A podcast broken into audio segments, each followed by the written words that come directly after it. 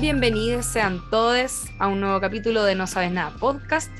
Estamos en un nuevo capítulo, en esta oportunidad para hablar sobre el segundo episodio de Succession, de la temporada 3. Estoy aquí con mis compañeros de panel. Claudia Calle, por favor, salude a les No Sabes Nadines. Hola mi querida gente, muy contenta de comentar el segundo capítulo de Succession titulado Misa en tiempo de guerra. Oh, my Oh. god. Oh, wow. Llegó el momento en que los hermanos Roy se juntaron nuevamente y casi queda la caga, Fantástico. pero no quedó porque su papá es demasiado inteligente. Spoiler. Bueno, pero si llegaron hasta acá es porque ya están porque ya vieron el capítulo. Así es. José Manuel Bustamante también puede saludar, por favor, a la people. Muchas gracias, amigos. ¿Cómo está la people? Yo estaba aquí, pero calladito, disciplinado, esperando que me dieran el pase para, para hablar y, y emocionado porque estamos lográndolo, amigas. Estamos sacando ya el segundo capítulo, el análisis al segundo capítulo de la tercera, de la tercera temporada. Así es, de Succession. Estuvimos hace poquito hablando del capítulo 1, ahora vamos con el capítulo 2. Esto está pasando, me encanta. Succession. Es que el otro día estaba viendo como estas cosas que ven ustedes, gente joven de Twitch, no sé qué, y un loco le decía Succession, Succession. Y me dio tanta risa que le dijera Succession, porque no sé si era Succession, la verdad. Para mí es como... Es que es como así, pero, pero está como muy españolizado.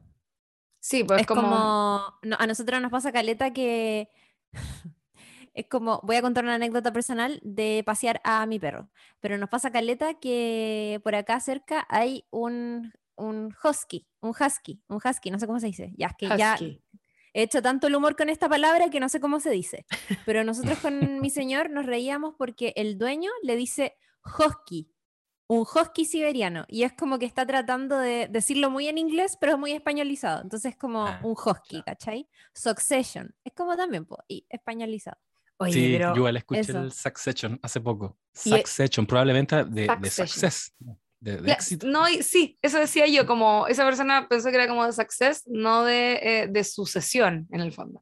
Claro. Eh, y me acordé ahora que también una vez viendo uno de estos videos de españoles hablando de series, eh, escuché que decían The Office por The Office.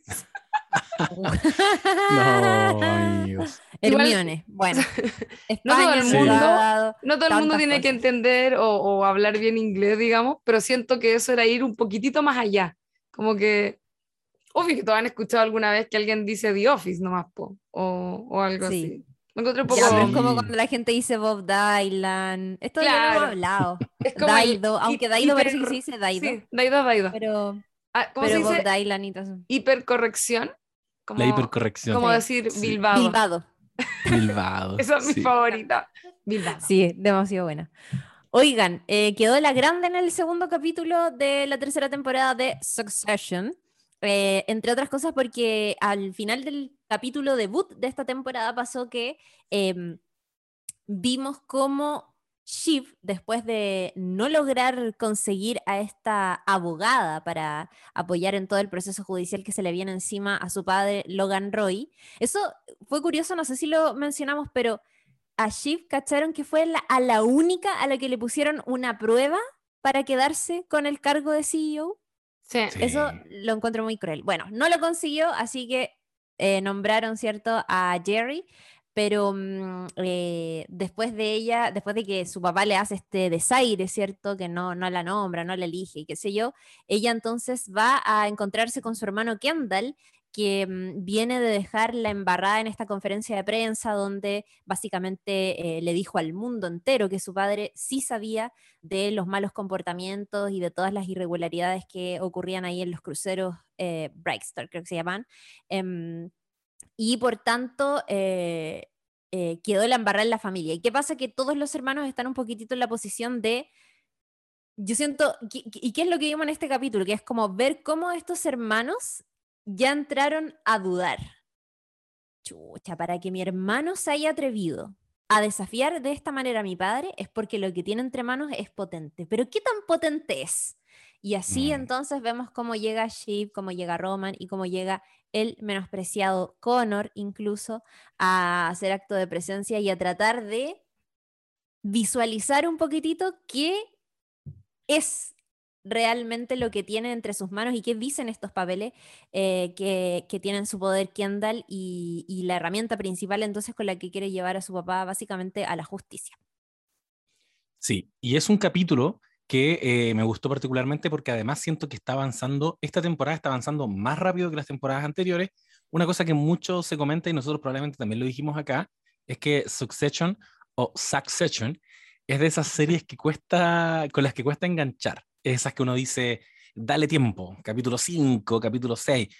A mí me pasó, yo creo que nunca había tenido un, un arco tan heavy de no puedo ver esta weá, no me gusta, me cargan todos, no entiendo con quién tengo que empatizar, no entiendo nada.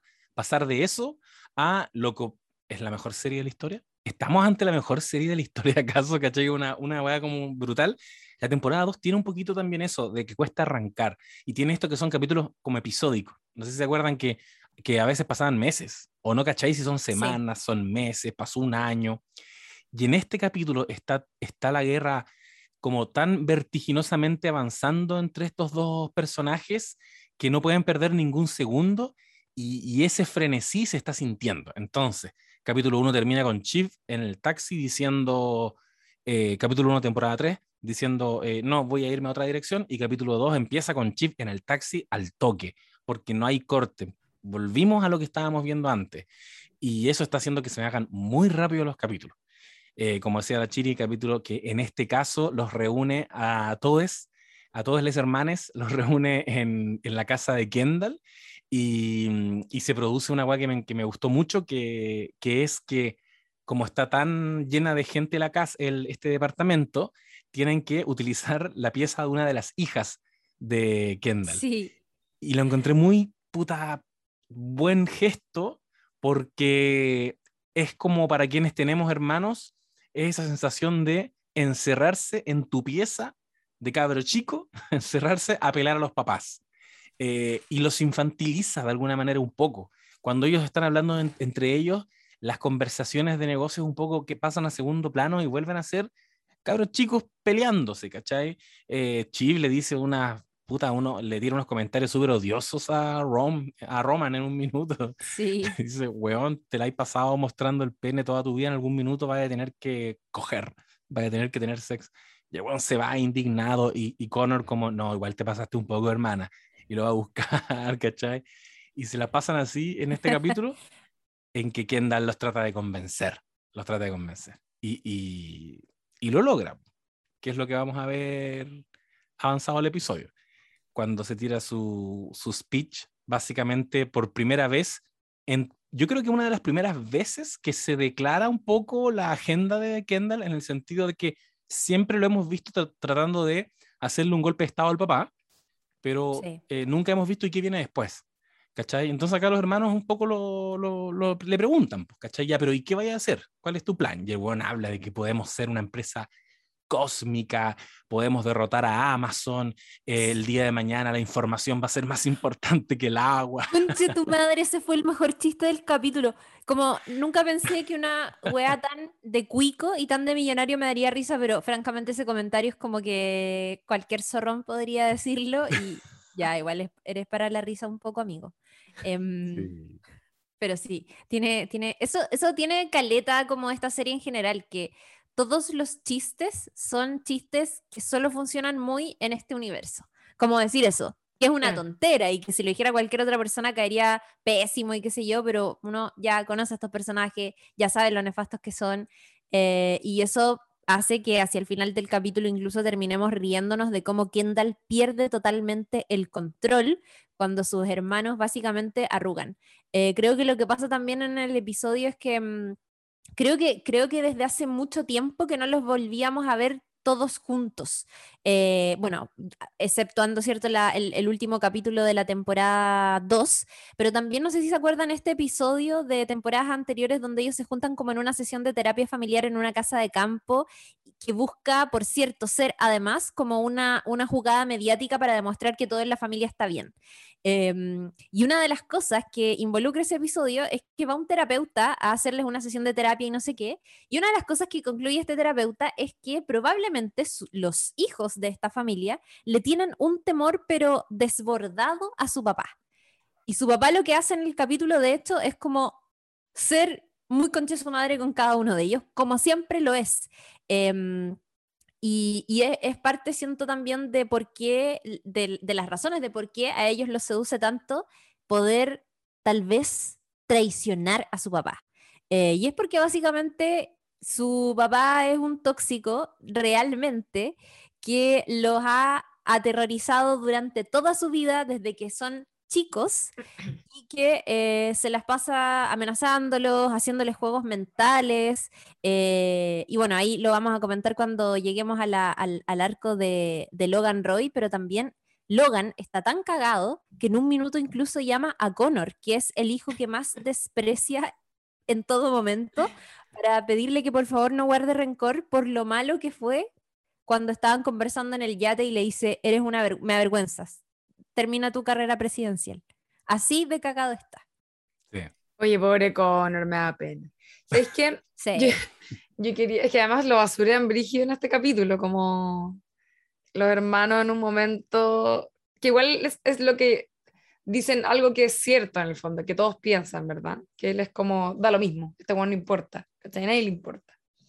Em, quería eh, hacer una lectura en relación a esto de lo de, este como esta arenga que hace mm, Kendall, ¿verdad? Con lo de Amazon y todo eso que comentaban ustedes recién, que yo tengo un poco la, la impresión que en, en, este discurso que se tira, a propósito de qué es lo que se viene en el futuro y un poco el significado real que puede tener la empresa, ahí es donde difieren Kendall y sus hermanos. Ahí es donde, donde se separan, donde se distancian em, en cuanto a qué es lo que les importa a cada uno de esta situación que está ocurriendo. ¿Cachai? Y es que para Kendall realmente, y es algo que hemos visto a lo largo de toda la serie, él tiene una, un interés real en el tipo de empresa que ellos tienen como familia. ¿Cachai? Como que decir esto puede ser el futuro, la información, bla, bla, bla, vamos a transformarnos en no sé qué, eh, vamos a ser supersónicos, no sé cuál es la palabra que ocupa. Y yo creo que a sus hermanos no les importa el contenido de la empresa. ¿Cachai? No están ni ahí con esa wea. Para ellos eso no es lo importante. Para ellos realmente lo único que les importa es eh, el poder, el, la plata y el temor que tienen a su padre, ¿cachai? Entonces como que creo que esa arenga que hace, si bien funciona momentáneamente, como que quizás es porque le abre un poquitito los ojos respecto de algunas cosas a sus hermanos, a sus hermanes, ¿cachai? Pero no sé si los motiva realmente, porque no creo que es lo que a ellos les motive realmente, ¿cachai? Entonces como, siento que es algo como, como Mitch, pero yo no sé si ellos están, están arriba de ese, de ese bote. ¿Cachai? Sí, tal cual. Es como, oye, ¿verdad? Importante esta empresa. Pero esa sensación de, de cuicos que han descansado toda la vida en un proyecto que construyó el papá y solamente hay que pensar en quién va a ser el sucesor. ¿cachai? No hay muchas vueltas que darle. Si la empresa ya está, yo no sé por qué funciona como funciona, eh, esa es la empresa, pero ahora yo quiero tener algún minuto el voto de confianza de mi padre para que me deje en el poder. Es muy cierto lo que dices, amiga, como que el speech mm, de Kendall me funciona muy bien a mí y le da un, y dota de, una, de un contenido a la trama de, y, a, la, a, los motivos, al modus, eh, no al modus operandi, al leitmotiv de, de Kendall claro. y, y lo pone un poco en el nivel de Logan Roy, que él también alguna vez tuvo un leitmotiv para construir todo este imperio, que probablemente no era simplemente ser muy poderoso, ¿cachai? En algún minuto quizás lo fue, pero probablemente cuando tú empiezas una empresa hay algo detrás. ¿Por qué son los medios y no son otras empresas, ¿cachai? Claro. Y, Fue un y esa- visionario. eh, un visionario. Y esa homologación, yo creo que, que está súper buena porque te, te da luces de que quizás Kendall se parece más a Logan de lo que cree y por algo también ese antagonismo tan directo, porque es el pequeño Logan, ¿cachai? Es Sí. el weón que, que cree que esto puede ser más grande. Los demás simplemente quieren estar bien, como Tot- tranquis. Totalmente. De hecho, si usted, a mí siempre me ha llamado la atención. Yo, te- yo aquí tengo una eh, pequeña teoría en relación al personaje, por ejemplo, de Roman, que no sé si se fijan, pero cal- le, le han tirado muchas flores, como si él estuviera preparado para algo, como si tuviera Sí. capacidades y onda no Sí, las la cagó. tiene. Como, yo creo que eso lo, lo sumaron en algún momento porque cacharon que habían dotado solo a Kendall de herramientas. Porque si ustedes se Claro. fijan, Connor Sí, vale callampa oficialmente. Pobrecito. Eso es lo que se llama, en una película me acuerdo que lo escuché que le decían The First Pancake, que es como el primer panqueque cuando está diciendo pa- panqueque y siempre sale malo. Ah, Dios mío. El primer panqueque. Eh, Connor vale callampa. Eh, Shiv nunca ha estado metida en ese tipo de negocio y lo ha dicho. Ella nunca ha estado en, en la empresa, de hecho nunca ha trabajado para la empresa y, y lo han repetido constantemente. Eh, y Roman es como un pendejo malcriado que tampoco sabe mucho. De hecho, la vez que lo vimos participar de algo, se mandó un cagazo a nivel como eh, brigio, hizo chocar un, como una nave, ya ni me acuerdo qué, qué Un era. cohete, sí. un cohete, ¿no es cierto? Entonces Kendall es el único que oficialmente tiene dedos para el piano y sin embargo el papá lo golpea, lo golpea, lo golpea y, y tienen este, este como antagonismo, ¿verdad? Eh, yo tengo la impresión de que en algún momento empezaron a ensalzar a Roman como para que hubiese algún nivel de competencia real, que hubiesen com- competencias, de hecho, como que tuviese competencias para poder eh, sumarse al, al, al, al ring, digamos. Eh, pero eh, yo siento que eso está un poco puesto ahora, ahora como al último, no, no lo veía de antes. Em, Sí. Y a propósito de todo eso, ¿no es cierto lo que decía, verdad? En relación a esto de, de también el interés genuino que tiene, em, que tiene eh, Kendall por esta empresa y por qué también a él lo apasiona de esta forma, ¿cachai? Claro. Ahora, a Roman, yo igual siento que además de eso, el, el atributo que sí le había visto antes era que era el regalón del papá. Era como, eh, es tan simple como, Sí. como un poquito el favorito, ¿cachai? Como que lo tenía aguachado, pero claro, así como herramientas prácticas, nunca se ha identificado abiertamente ninguna en Roman. Es un personaje que...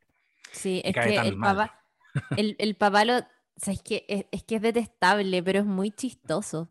Eh, a mí me dio mucha risa el chiste de ayer cuando Kendall dice como, eh, vamos a, o- como, oye, ya no se pueden reunir acá, eh, sí, vamos a la pieza de um, Sophie. Y el weón se ríe porque el weón no se acuerda del nombre de la hija y como que lo imita. Es como, tiene, Sí. tiene, Kieran Culkin tiene unos momentos así que le salen demasiado naturales y que son muy, muy graciosos. Sí, es verdad. Em, pero bueno, eh, Roman es como, es como el, el pequeño estúpido de papá. Como que de hecho el papá lo trata todo el tiempo como un, como un tonto, siempre lo menosprecia, es como el pequeñito, el, el, el, el tontito, ¿cachai?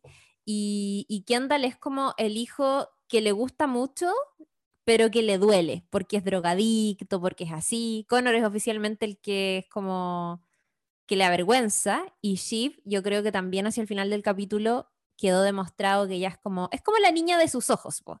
Recordemos que en el último capítulo, y, y como, como siempre suele funcionar la, silogi- la- la psicología de estos viejos como muy poderosos, más conservadores, que tienen de pronto solo una niñita en la familia y es como la niña de Mm. sus ojos. Por eso a Logan le dolió tanto este desencuentro que tuvo en, algún momento con Shiv cuando estuvo a punto de no ir a su boda, no sé si se acuerdan. Eh, y el, al final de la segunda temporada, cuando mm, eh, Shiv es la que le pide y le dice, papá, Tom no puede ser, no podéis tirar a Tom a los leones, como porfa Mm. no.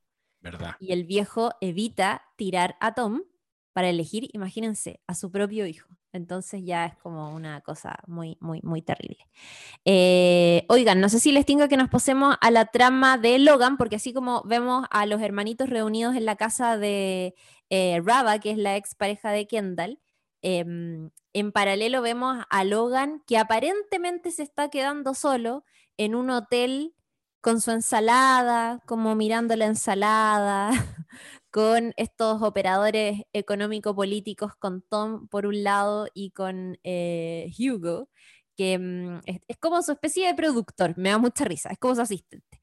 Eh, y donde vemos, por ejemplo, el regreso de Marsha, que es este personaje que estuvo ausente durante varios capítulos después de que quedó la cagada con eh, Rhea Jarell, que, es este personaje, ¿cierto? Esta mujer que, viene de haber trabajado con la familia Pierce, si no me equivoco, algún eh, trabajo tenía ahí en esta otra familia como rival que se dedicaba a lo mismo, y Logan Roy que de pronto, bueno, ella se empieza a acercar mucho a Logan Roy hasta que eh, Logan la nombra directora ejecutiva de, esta, de, sus empresas, pero por ahí entre medio se eh, genera como, como una tensión sexual que, no, que lo comentamos parece en el podcast, que nunca se confirma si es que realmente pasó algo entre ellos o no. Em, y eh, Marcia, que es la señora, la, la, mujer, ¿cierto?, de Logan, la actual mujer de Logan, que, que, no es la mamá de sus hijos, digamos, pero que es esta nueva como eh, esposa, mucho más joven que él además y todo, se va totalmente humillada eh, después de uno de esos encuentros hasta que reaparece ahora. Sí, y, y vemos a un Logan que se está, como decías tú, aparentemente quedando solo porque se da cuenta de que en realidad ha ejercido el poder exclusivamente mediante el miedo y por lo tanto no ha generado lealtades con nadie y está derechamente desesperado. Él mira cuando tú dices que está con su ensaladita, que aparte que él está chato porque siente que está, se supone que está en un hotel cinco estrellas, pero él siente que está en una weá, pero es que ordinaria, súper ordinaria, que no está a su altura, comiendo una ensalada que yo la encuentro que se ve bastante sabrosa, como una especie de changa, sí. sí, con lechuguita. y está chato y mira a su alrededor y, se da cuenta de que en realidad no puede confiar en nadie y tampoco tiene cerca a su familia, no tiene a nadie, es, eso, está rodeado de eh, ninguna red de apoyo y exige que, ahí él empieza a exigirle a, a sus hijos por ejemplo, llama a Roman y le dice, dime dónde está Chief, búscala, tráela, necesito a Connor, necesito a Marcha, los necesito a todos, ¿cachai? Estoy desesperado. Y por eso que eh, Roman en primera instancia se moviliza donde Jerry y, la, y, va a conversar con ella primero, porque también le dice, tienes que tener un ojo puesto sobre ella, y después se moviliza al departamento de Kendall con la excusa de que va a, traer a Chief de vuelta. Y en eso, como, como decías tú, eh, llega Marcha y me encanta porque llega muy dignamente después de la humillación de la que fue víctima que tú describías recién y conversa con este personaje, con Hugo, eh, en, una, en una muy buena escena porque instala los términos ella, con su, me imagino que es su abogada, los términos en los que ella estaría dispuesta a volver a aparecer públicamente con Logan, que a Logan en este momento de desesperación le viene muy bien, demostrar que, que él es un hombre de familia y que está con su esposa al lado, ¿cachai? Mostrar que está blindado dentro de todo, establece los términos eh, y les recuerda que yo fui humillada y empieza a repasar todas las weas que, que, les hizo Logan y en eso vemos que vía teléfono está conectada en la conversación otra asesora que no recuerdo el nombre, pero es la que se baja del, de, la, de la limusina al comienzo de esta temporada. Es la que la que Kendall deja fuera, deja en la calle porque no, es leal a él. Y en eso Hugo, cuando la conversación se empieza a poner un poco incómoda, le dice a ella, como, eh, no sé si lo quieres hablar tú, y le dice, no Hugo, háblalo tú. y encontré un buen gesto, una gran reivindicación, eh, eh, podríamos decir hashtag sororidad, como de, bueno, no, da la cara, porque ese viejo tiene una pinta de que les ha, es el típico que le tiene que haber cubierto todo al patrón, pues, ¿cachai? Entonces ahora es como, no, pues esa es la esposa a la que se están cagando, así que tú da la cara y conversenlo. Y en una escena muy el padrino, él mira hacia un lado y se ve que Marcha se paró y se fue caminando, después de pedir plata, pedir apoyo económico, pedir que, que cuiden a su hija, un montón de términos, se va muy cínicamente a hacerle un masaje en la espalda a Logan. Y Hugo mirando desde lejos esa situación. Sí, es maestro, es maestro. Y además que eh, Marcia, quiero mencionar también, tiene como grandes líneas eh, en esta serie. Eh, no sé si se acuerdan de la temporada anterior cuando ella en algún momento enfrenta de manera súper solapada a Ria Yarel y le dice, mm, disculpa, le dice, eh, quiero saber si tienes una ITS. Y la otra loca le dice, ¿qué hueá te pasa? Como, ¿qué, ¿qué onda? Y ella le dice, no, quiero saber si tienes una ITS porque Logan y yo todavía dormimos juntos. Entonces dime, ¿cachai? No, sé. Oh, esa weá es maestra. Y ahora que, que, hablando con este asesor, con este productor que le digo yo, em, ella, claro, le dice sí. Eh, ah, porque obviamente cuando la, revis cuando la reciben, digo, es como, bueno, todo en estos cuicos, como en estas familias cuicas y millonarias, todo es parte de la publicidad y todo es parte del negocio. Como que ya la empresa se ha extendido hasta los rincones más profundos del funcionamiento familiar. Entonces, que vuelva esta ex esposa significa que tiene, que eso debe tener una beta pública y una beta comunicacional y por supuesto un acuerdo económico porque hasta volver significa que hay ciertos movimientos de plata que se tienen que hacer. Entonces, em, la reciben, ¿cierto? Y le dice, estamos muy contentos que volvieras, como quien vuelve a trabajar en una empresa. Eh, y ella lo primero que le dice, bueno, eh, a mí me gustaría regresar, pero como bien decías tú, José Manuel, fui humillada por el encaprichamiento con esta mujer, por Ria Yarel, y las cosas francamente deben enmendarse.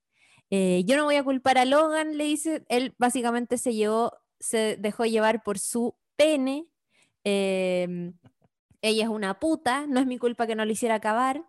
Y yo para volver tengo que, ustedes me tienen que garantizar que mi rol en el fideicomiso sea finalizado, que cuiden a mi hijo y por supuesto a mi hija y por supuesto mejorar mi posición financiera. O sea, esto no les va a salir gratis. Así que con esto Marsha se transforma, yo creo, básicamente en mi eh, persona, en uno de mis personajes favoritos porque tiene las mejores líneas, weón. Es maestra, muy, muy, muy maestra y juega, y aquí vemos que sí tiene un rol importante que jugar, porque mm, avanzando un poco en, esta parte de la, del capítulo que es la, situación Logan, vemos que hacia el final del capítulo, me voy a pegar un salto, pero no importa, para que lo digamos en algún minuto, hacia el final del capítulo, Logan está... Eh, ah, lo primero que le dice a ella cuando llega es como, tú, una cosa así como, tus malditos hijos, como puta, esos culiados establece una posición importante en el tablero, porque Marcha no es alguien que viene a poner paños fríos, no, es alguien que viene a decirle a Logan como tranquilo, es alguien que viene a, aleonarlo contra sus hijos, ya sea en beneficio de ella o ya sea porque eh, para ella es justicia ponerle un, un límite a estos cabros culeados, si me permiten la expresión, perdón gente de Latinoamérica que no entiende.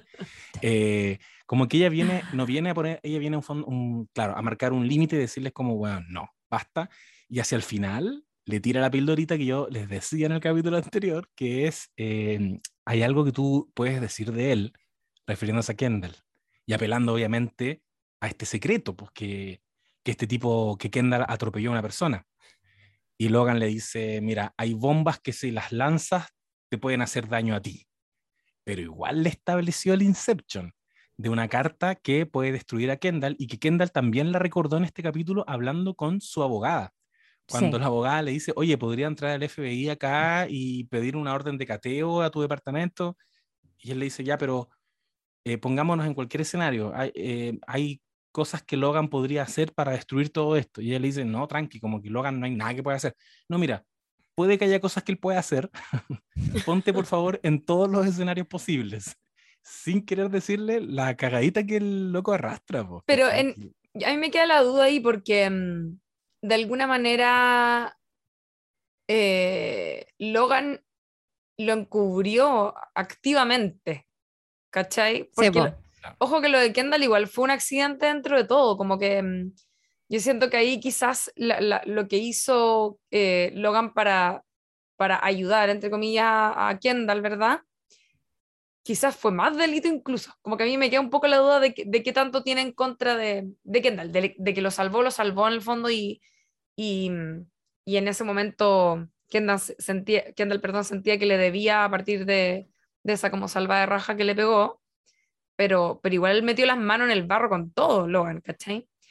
Em, quería decir a todo esto, eh, a propósito de, de Marsha, que estoy muy de acuerdo con todo lo que dicen, gran personaje, y a la vez, esto que decís tú, que él llega y lo primero que dice es, puta, tus malditos hijos, es algo que igual a mí me remonta a los, al primer capítulo incluso de la primera temporada, o primer y segundo capítulo, eh, cuando ella era una barrera súper grande entre los hijos y Logan. ¿Se acuerdan que ellos estaban como medio distanciados en ese momento un poco? ¿O daba esa sensación a partir también mm. de el, como la burbuja que tenía Logan con Marsha? ¿Cachai? Que era como, era como su guardiana un poco en ese momento. Entonces, eh, ella siempre como que ocupó ese rol. Después de la segunda temporada, ellos se distanciaron obviamente y ahí ya no lo ocupó más, pero tiene mucho sentido que ella vuelva eh, a ser su mano derecha en ese sentido, como de, de, ser su escudera, ¿cachai? Eso no va a querer decir. Totalmente. Y no olvidar también que eh, Marsha con alguien que sí se lleva pésimo es con Shiv. Las dos mujeres más importantes en la vida de Logan Roy se llevan pésimo. Recordemos que en el pasado se enfrentaron cuando Shiv, eh, cuando al principio de la serie, cuando Logan enferma, se enfrentan porque eh, está este debate sobre si trasladar o no al papá y finalmente Marsha pone la pata encima y dice, a ver, no, yo soy la esposa, acá se va a hacer lo que yo diga. Y después de que Shiv eh, había empezado a trabajar con G. Levis, que era este senador demócrata, eh, que era como súper en contra de, de, de Waystar y todo, eh, ese es el motivo por el que su papá se, enoja con y, y, y, Marsha llama y dice como, sorry, pero no, no va a ir a tu boda y la wea.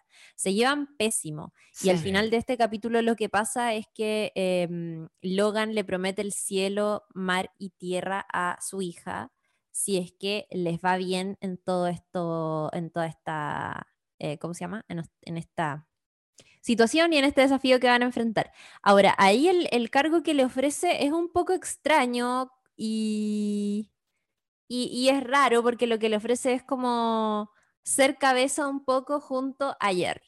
¿no? Yo, quiero, decir algo sobre eso. Ahí pasa algo súper interesante porque este loco eh, está tirando al frente a las mujeres. Tiene a Jerry de rostro visible, tiene a Shiv actuando por detrás de Jerry, supuestamente, ese sería más o menos el movimiento, y atrae nuevamente a Marsha a su vida. Y hay algo que dicen en un momento en el capítulo que lo encontré maestro, que son estas tallas que dicen ustedes que funcionan quizás solo acá eh, porque pueden ser un poco, bueno, en este caso muy cierta y por lo mismo dolorosa, que es que las mujeres ahora valen el doble. Y pasamos de valer la mitad o menos a valer el doble. Y eso lo encuentro, o sea, podría hablar horas sobre eso, porque es todo lo que yo siempre pelo en relación a lo que, a como lo malo un poco del, feminismo hoy, ¿verdad? O como, como lo agarra eh, la parte, qué sé yo, comercial, publicitaria, eh, como instrumentalizando a las mujeres, que es la razón de por qué ahora todas las películas son protagonizadas por mujeres y qué sé yo. Sí. En fin, eh, que es muy, eh, yo eso lo encuentro un poco insoportable. El otro día eh, leía por ahí una frase que, que posteó alguien sobre que el feminismo ahora es un arma que no tiene filo, que ha perdido su filo, y que creo que tiene que ver con este tipo de cosas principalmente, que es lo que ocurre cuando lo instrumentalizas, ¿cachai? Porque con la excusa de eso, del, del, feminismo, digamos, termináis moviendo piezas a favor de causas que no tienen nada que ver con eso. Y Como creo Diana que... Proboste diciendo soy mujer 20 veces en un debate. Claro, claro. La cagó. Entonces, eh, hay un, creo que ahí hay un elemento interesante porque significa que quizás vamos a tener estas tres queens como con poder, quizás eh, como luchando un poco entre ellas, mientras detrás se resguardan todos estos hombres, por supuesto Logan principalmente. Él está, se rodeó de, un, de, de, de, tres escuderas ahora, ¿me cacháis? Mm, sí. Creo que, creo que ahí hay algo interesante. Eh, puedo ver que se viene algo así a futuro, como en relación a ellas. ¿Cachai? Que aparte eran, que, eran un poquitito más pasivas antes y que ahora las están pasando al frente. ¿Cachai? Y, que es este arco maravilloso que tuvo Game of Thrones, que comentamos tanto, que al final se volvió en una historia de mujeres liderando todas las acciones. Y sobre, antes de pasar, porque aquí me dicen por interno la, la productora que tenemos que ir a hablar de Greg, antes de entrar a Greg, creo que no podemos dejar de lado la escena, la secuencia más bacán probablemente de este capítulo, que es el momento en el que los hermanos oficialmente reculan de estar con Kendall, porque hay que decir que hay un momento en que se alinean todos los planetas para Kendall y Kendall los tiene, los convence, por distintos motivos, ya sea como decía Lula, por el poder, no hay una cosa tan editorial detrás, simplemente, ya, pero ¿qué, ¿qué cargo me vas a dejar a mí? Empiezan a sacar cuentas y dicen, espérate, si realmente él habló con parte de la mesa directiva y si más encima reclutamos a Frank y si más encima reclutamos a este otro, de verdad nuestro padre está muerto, sacan la cuenta que no habían sacado. Eh, Kendall por ahí le mete el bichito a Chip de que lo tiene que hacer por las víctimas de los abusos en los cruceros, lo tiene que hacer por ellos. En definitiva, los convence y se retoma una idea que te siembran al inicio de este capítulo cuando le llega literal al departamento un caballo de Troya, como en broma, uno de los integrantes de, del directorio le manda un caballo de un accionista le manda un caballo de Troya y aquí aparece el verdadero caballo de Troya. Cuando estaban todos convencidos de irse al Team Kendall, Roy, eh, Logan Roy les manda una caja de donas y es impresionante cómo eso los detiene, los paraliza, porque Logan Roy logra hacerse presente sin estar ahí mediante una puta cajita de donas. Es una cosa impresionante, con una tarjetita que dice para que disfruten. Y es, literal el caballo Troya, como el regalo eh, de paz. Disfruten esta, este tecito entre hermanos. y llegan incluso a pensar que puede tener veneno. Es el nivel. Ya, pero ¿cómo mi papá nos va a envenenar? Mira, estoy 98% seguro de que no tiene veneno. pero hay un 2% de posibilidades de que los envenene. Y Kendall se da cuenta de la, de la, del poder que está ejerciendo su padre y le, y le, dice a Connor, deja de mirar las donas, deja de mirar las malditas donas. Y así uno a uno terminan arrepintiéndose. Eh, eh, Roman dice, no, lo siento, paso. Eh, Chip dice, no, tampoco cuentas conmigo. Connor dice, yo soy una figura pública, no puedo verme atacando a mi padre, no me, no me favorece. Y así los pierde a todos con la fucking presencia simbólica del papá. Y ahí también quiero retomar una imagen que crea Roman en, una, en un diálogo que la encontré un muy buen resumen de por qué les da tanto miedo su padre. Él dice que es como Moby Dick, que puede tener no sé cuántas lanzas en la cola, igual nos puede matar a todos. ¿Cachai? Y esa es la sensación que tienen, que necesitan tirarle un misil encima a la casa de Logan Roy para recién sentir que él no ejerce fuerza sobre ellos. Es una weá brutal de no poder emanciparse de ese poder que es simbólico, ¿cachai? Porque hoy día no es tan poderoso. No, si, hoy día de verdad las cartas están en el lado de, de, Kendall. Pero es como, es como cuando te dicen, eh, no sé, como ese típico ejercicio como psicológico, como dibuja eh, una casa y un árbol. Claro. y es como, este viejo es un árbol gigante, ¿cachai? Como que en el fondo eh, Logan es inmenso, además de que inmenso en la vida real con su poder de millonario y empresario y magnate, para ellos su, padre es demasiado gigante, ¿cachai? Entonces yo creo que lo sienten imposible de matar, aunque lo vean todo cagado, que, que, yo, que se enfermó, que ahora está perdiendo poder, que lo tienen amenazado por todas partes, de lo mismo, es demasiado, demasiado inmenso como para... Eh, eh, como pretender vencerlo y yo creo que ahí hay algo, por eso que Kendall es el protagonista de esta historia en el fondo, ¿cachai? Porque es el, el, hermano disidente en el sentido de que es el que sí le tiene tirria real a su papá y por lo mismo quiere matar al padre literalmente, ¿cachai? Como, e, eso, eso al final es lo interesante, ¿cachai? Como es el, es el, es el que obviamente igual le tiene miedo, pero sí se atreve a desafiarlo de vuelta en el fondo. Y, y, que es un weón que estuvo tan abajo, producto probablemente de la drogadicción y todo lo que le ha pasado, como que es un weón que igual en algún minuto de su vida se reinventó, entonces él sabe que ya no tiene nada que perder, sabe que aquí solamente podemos ganar, como que los otros han estado en una posición de tanto privilegio como en una burbujita, que igual da más miedo, da más miedo perder todo esto, porque ni siquiera se han detenido a pensar qué es lo que van a perder, ¿cachai? Claro. Sé que Kendall es el que está cagadísimo en todo sentido. Y está muy ellos no determinado por su padre. Sí, ¿Cachai? Como yo creo que eso principalmente. Eso, sí. eso es lo que lo hace que, que para, en el fondo, para poder como ser él un poco o, o como realizarse, parte de eso tiene que ver con matar a su padre, ¿cachai? Simbólicamente o realmente. Y ahora el sí, primo Greg. Greg. Vamos Puta con el primo Greg. Igual yo Oye, ¿qué Vamos con el primo Greg. No hay mí- muchas cosas que decir sobre Greg, salvo que está solo, no sabe cómo terminó en el bando de Kendall Roy. No, sa- llegan abogados a su casa y le dicen, hola, soy tu abogado, y no sabe si lo quieren representar como en pro Kendall o en pro Logan, y me encanta que Lo eso amo, amo tanto. nuevamente grandes chistes y lo mandan por otro lado. Bueno, Kendall le, le envía esta misión de ir a, a hablar con su abuelo, que es hermano de, mm, de Logan Roy, que, que es otra figura como súper importante en estos negocios, aunque una figura importante, no mayoritaria y por cierto, con un interés no tan evidente en los, en los negocios, digo, como su hermano. Entonces, como el- un hermano piola, básicamente. Em, pero, pero claro, va donde su abuelo y todo cagado le pide ayuda para que le consiga un representante real y se pueda defender, entendiendo que se va a enfrentar eventualmente o a Logan Roy, que es ultra poderoso, o a Kendall, que es un desquiciado, pero que igual tiene mucho más poder y mucho más dinero que él y que por tanto se lo puede cagar como quiera. Y pero Eh, qué abogado, qué abogado encuentra al final. Porque el abuelo le, le- le termina asignando un abogado de confianza suyo que le dice que es un weón anticapitalista.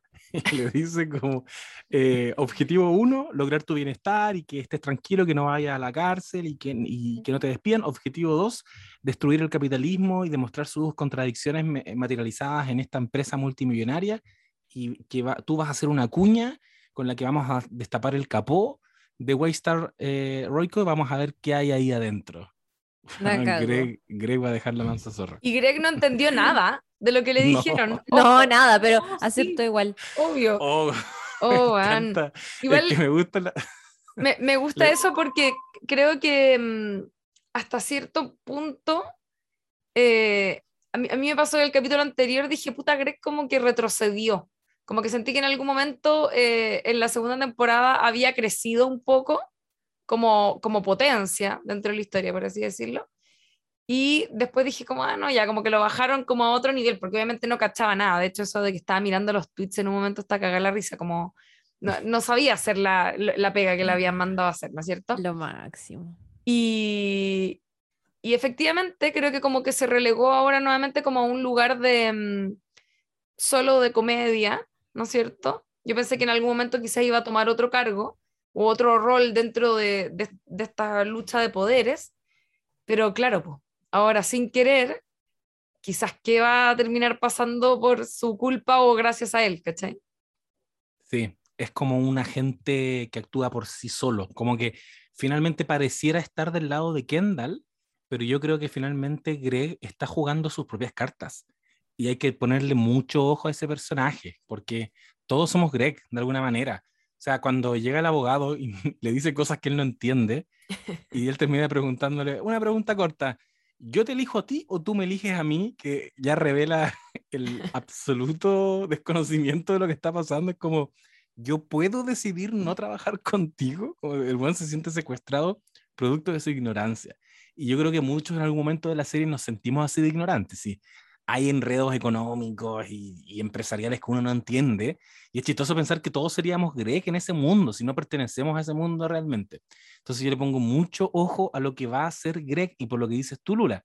Tú, Lula. Por lo que dices tú, porque creo que él es más inteligente eventualmente de lo que, de lo que aparenta, o al menos está construyendo habilidades que las va a terminar usando.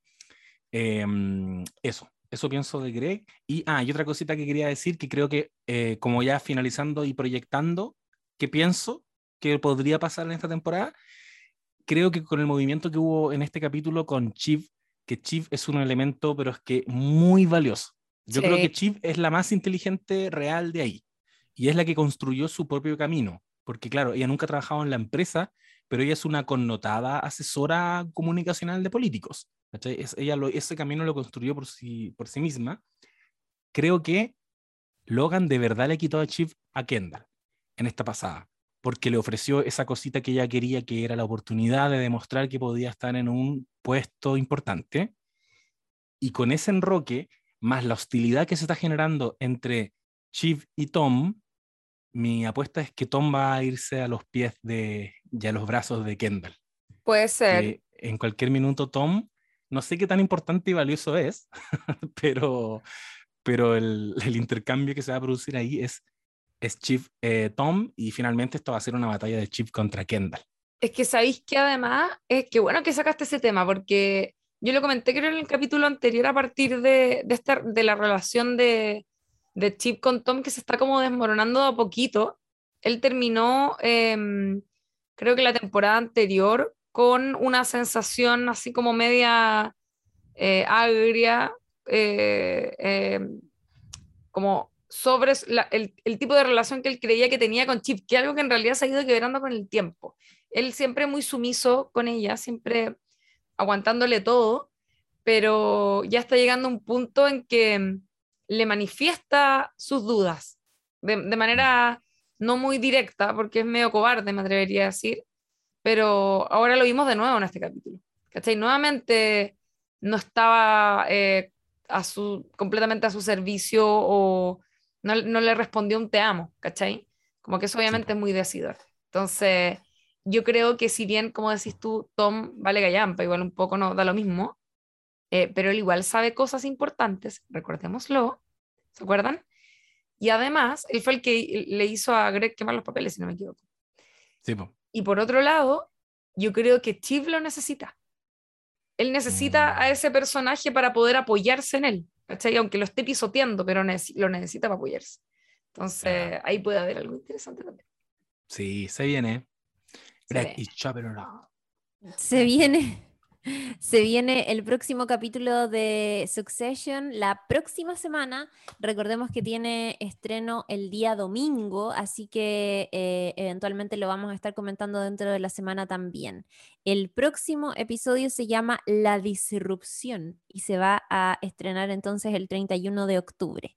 Eh, se va a acercar el Departamento de Justicia hacia Logan y él va a convocar a todo, va a tirar básicamente toda la carne eh, a la parrilla mientras a Tom, al parecer, le va a llegar una oferta que podría cambiarle la vida totalmente. Y Kendall, según dice también la descripción de este capítulo, se va a obsesionar con su propio plan. Así que mm, sigue avanzando esta trama. No sabemos si es que va a estar ambientada lo, lo, que venga en el día siguiente o si es que se van a pegar de pronto un saltito, porque al menos los dos primeros de la temporada han ido, ¿cierto?, de manera continua. Hemos visto como las horas pasan, es como todo muy en tiempo real, pero se viene entonces el tercer capítulo de la temporada 3, La Disrupción. Qué heavy, qué heavy lo que describiste, amiga. Yo estoy viendo un Logan o un Kendall con ese overall naranjo eh, sentado en, en, un juicio, alguno de los dos, al final de, este, de esta temporada. Y es una imagen igual fuerte. Ponte tú que entra, entra un Logan Roy esposado al, al banquillo de los acusados. Eh, buena temporada, buena temporada está sacándose HBO de Succession que vamos a estar comentando semana a semana, así que atentis, no sabes nadites, porque eh, el otro domingo, capítulo nuevo, y lunes o martes van a tener nuestro análisis. Comenten en todas nuestras redes sociales, por supuesto, eh, retuiteenos, compartan las stories. Un saludo a arroba caropez que, está ahí siempre al pie del cañón y que lo solicitó, nos dijo, ya pues, cuando un saludo? Aquí está, Caropes, un saludo y yo me voy retirando, amigas. No tengo nada más que aportar en este episodio. Yo tampoco. Genial. Nos, vamos entonces y sigan atentos a No Sabes Nada Podcast, nuestra cuenta en Instagram y, mm, y, bueno, y a nuestras redes personales, Lula la del barrio, eh, Buena Pic en Instagram eh, y Chirimo y Alegre, donde también estamos comentando series y películas y cositas que van saliendo. Así que un besito grande y que estén muy bien. Nos vemos en un próximo episodio de No Sabes Nada Podcast. Adiós. Adiós.